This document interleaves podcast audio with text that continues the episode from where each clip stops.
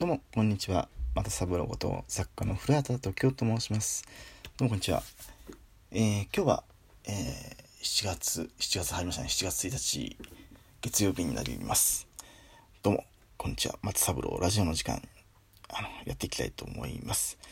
それで、まず最初に、そうですね、あのー、先週、1週間前ですよね。あの、6月24日の月曜日の日がちょっとね、体調悪くて、放送を先週できなかったので、あの、ね、楽しみにしてた方がいらっしゃると 思うんで、申し訳なかったと思います。でですね、まあね、あの、ちょっとね、いろいろ、まあ、これもまあ、前にそうですね、去年の放送の、去年末まで放送して時にちょっと話したのかな。あの、私自体がちょっとやっぱり、あの持病的に、持病みたいの、まあ、あのまあ、あのまあ、生まれながらにしての精神的な疾患みたいのが、あの、ありまして、で、まあもちろん、あの体調のこうしてね、今日みたいにいい時は、まあ、ほとんどなんですけど、まあ、あの1ヶ月に1回ぐらいあまり調子良くない時があったりとかするんでまあ決まってるわけではないんですけどどのくらいのスパンであの調子悪くなるかとかって。まあねちょうどやっぱり一回調子悪くなってしまうとそうですね。まあうん5日間ぐらいちょっとね本当にもううん起き上がれないぐらいになってしまうんで、そういう状況だったんで、本当に、あの、前回、あの、6月の24日、あの、楽しみにしてくださった方がいらっしゃると思うんで、その方たちには本当に 申し訳なかったなとは思っています。ということでね、はい、すいません。はい。で、まあ、こうしてまた、あのね、今日、7月に今日から入りまして、まあ、私関東なんですけど、雨、すごい降ってますよね。で、ようやくなんか、あのー、近畿地方、関西の方もなんか、この間、梅雨入り、すごい、ようやっと、梅雨入りしたみたいな、あのー、ニュースを見て、まあ、全国的に、今は梅雨前線が来て雨降ってたなって ね天気悪いしまあねまあ暑かったり寒かったり体調の方がいまいち崩すか調子悪い方もいらっしゃると思うんですけどまあねあのー、こうしてあのー、毎週元気に放送できるように あのお届けできたらいいなと思ってあの放送していきたいと思っております。でまあこの毎回あのなってしまうんですけどまあこの放送自体はあの Twitter の方にお知らせしてるのとまたね、スマホの音楽アプリなどの方にも、あの、ご連絡させていただいているので、その、まあ、主に、あの、その2つの方にお知らせして、また、あと、この、レディオトークという、あの、ラジオ放送できるアプリを使ってるんで、そちらから直で、あの、聞きに来てくださってる方も、あの、もちろんいらっしゃると思います。で、先週、先週ですね、先週お話しさせていただいたのが、あの、芸術活動の中の、あの、音楽に関するお話をさせていただいたんですけどあの芸大のあの演奏を私が見に行ったっていう話をね演奏されてるやつをあのしたと思うんですけどまあ代々木公園のそばのところのはい。でまああのまあ演奏その時はピアノのまあもちろん演奏だったんですけどまあ、演奏を聴いて、やっぱり、あのー、だんだんやっぱり何度か聴いていくうちに、あのー、多分耳が、あの、すごく良くなってく、音楽をあの志してるとか音楽をすごくあの真剣に向き合ってる方は特にそうなのかもしれないですけどあの、まあ歌に関しては歌うより聴く方でだと思うしあの弾かれる演奏を弾かれる方は演奏を弾くよりまず聞く方ですよね。自分の声の音取りが自分でちゃんと聞き取れてできてるかのとかあと自分があの弾かれ弾く弾かれじゃない弾くあの音がちゃんと自分であのしっかりと音を聞き取れてるかっていうそこがまずできてないとまず聞く方ができないと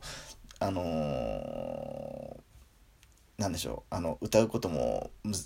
とても難しいだろうしもちろん演奏する方もどういう音を口と出してるかっていうのを耳で聞けないと難しいんでまずあのー、聞く方っていうのを一生懸命やる必要はありますよね。うん、でそう聞いていくとあのー、少しずつあのやっぱり耳が慣れていくんですよね。あのー、うん、で実際あの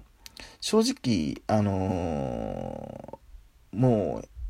CD 音楽のねもう発売された CD とか音源化されて販売されてしまってるものってあの結局いろいろと手を加えて編集かけて全部ノイズを消してやってるんであのまあ確かに勉強にならなくはないですけどあの私自身は個人的な感想としてはあのいくら完成もうされてしまっている音源を聞くのは全く勉強にはならないとは言わないですけどあのいろんなあの音を聞き分けるという意味ではやっぱりライブの音を聞かなければでライブの音を聞いてあの耳を鍛えていかないとなかなか耳は鍛えられないんじゃないかなとは個人的には思います。なのでまあとてもねあのこの放送を聞いてくださってる方はあの音楽に興味があのある方もしくはまた奈良の方では特にそうなのかもしれないですけどあの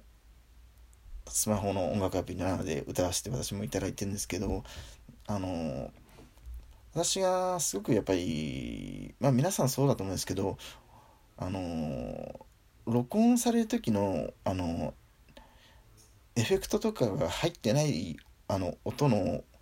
あの一切ねエフェクトをかけてない状態でのあのノーエコー等のあのその音で自分の声と発したものがきちんとクリアに録音されてなおかつ耳であのそれ確認した時に音取りできるかっていう意味では私はすごくあのー、いくつかアプリをで歌ったり少しちょっと見たりしてたんですけどスマホの音楽アプリ7っていうのはすごく優秀だなとは思います。なのですごく音取りしたりとか本当にあの、音楽的に耳を鍛えるっていう意味ではまあもちろん歌う方はそうなんですけど勉強になるツールだなとは思ってておりますので、なので私自身は、あのー、音楽アプリを7をすごく、あのー、使ってます使用してますし、あのー、すごくやっぱり90秒というもちろん制約はあるにしろ、その、90秒で、あのしっかりと、ね、皆さん、ね、いろいろ素敵なあの演奏を上げてしかもあのねアナログの音源をやっぱり上げてくださるっていうのはすごくやっぱりありがたくて私にとっては。あのねピアノにしろまああのギターにしろまあ他の楽器にももちろんそうなバイオリンでももちろんそうなんですけどあのなかなかそれを生が生のその演奏を録音したものの合わせて歌わせてもらえるっていうのはねなかなかない機会なんでこれで音合わせできるっていうのはものすごくいいです。で、正直私、あの、DTM とかその、あの、機械的に作った音に関して、私個人の見解なんで、あの皆さんは違うもちろん違うって言うんですけどもうすごく、まあ、カラオケとかでも想像してもらっても多分いいと思うんですけど、まあ、そういうね、機械で、あの、DTM とかで、DTM とかで、打ち込みとかで、あの、作った音源っていうのは、あの、結局、あの、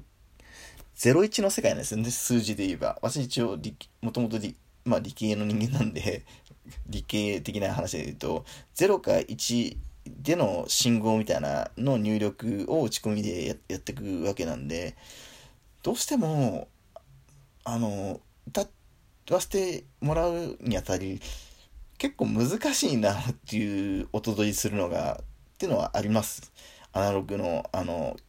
要するに演奏して入れても録音してもらってるのと DTM 等の打ち込み等であの上げてもらってる音源で合わせるのって。で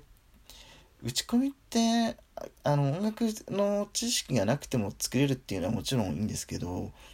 それは結構あの歌うことをあのどのくらい意識してとか音楽知識がなくても作れて感覚的には作れるけどそれで作あのきちっと作ってあればいいんですけどあの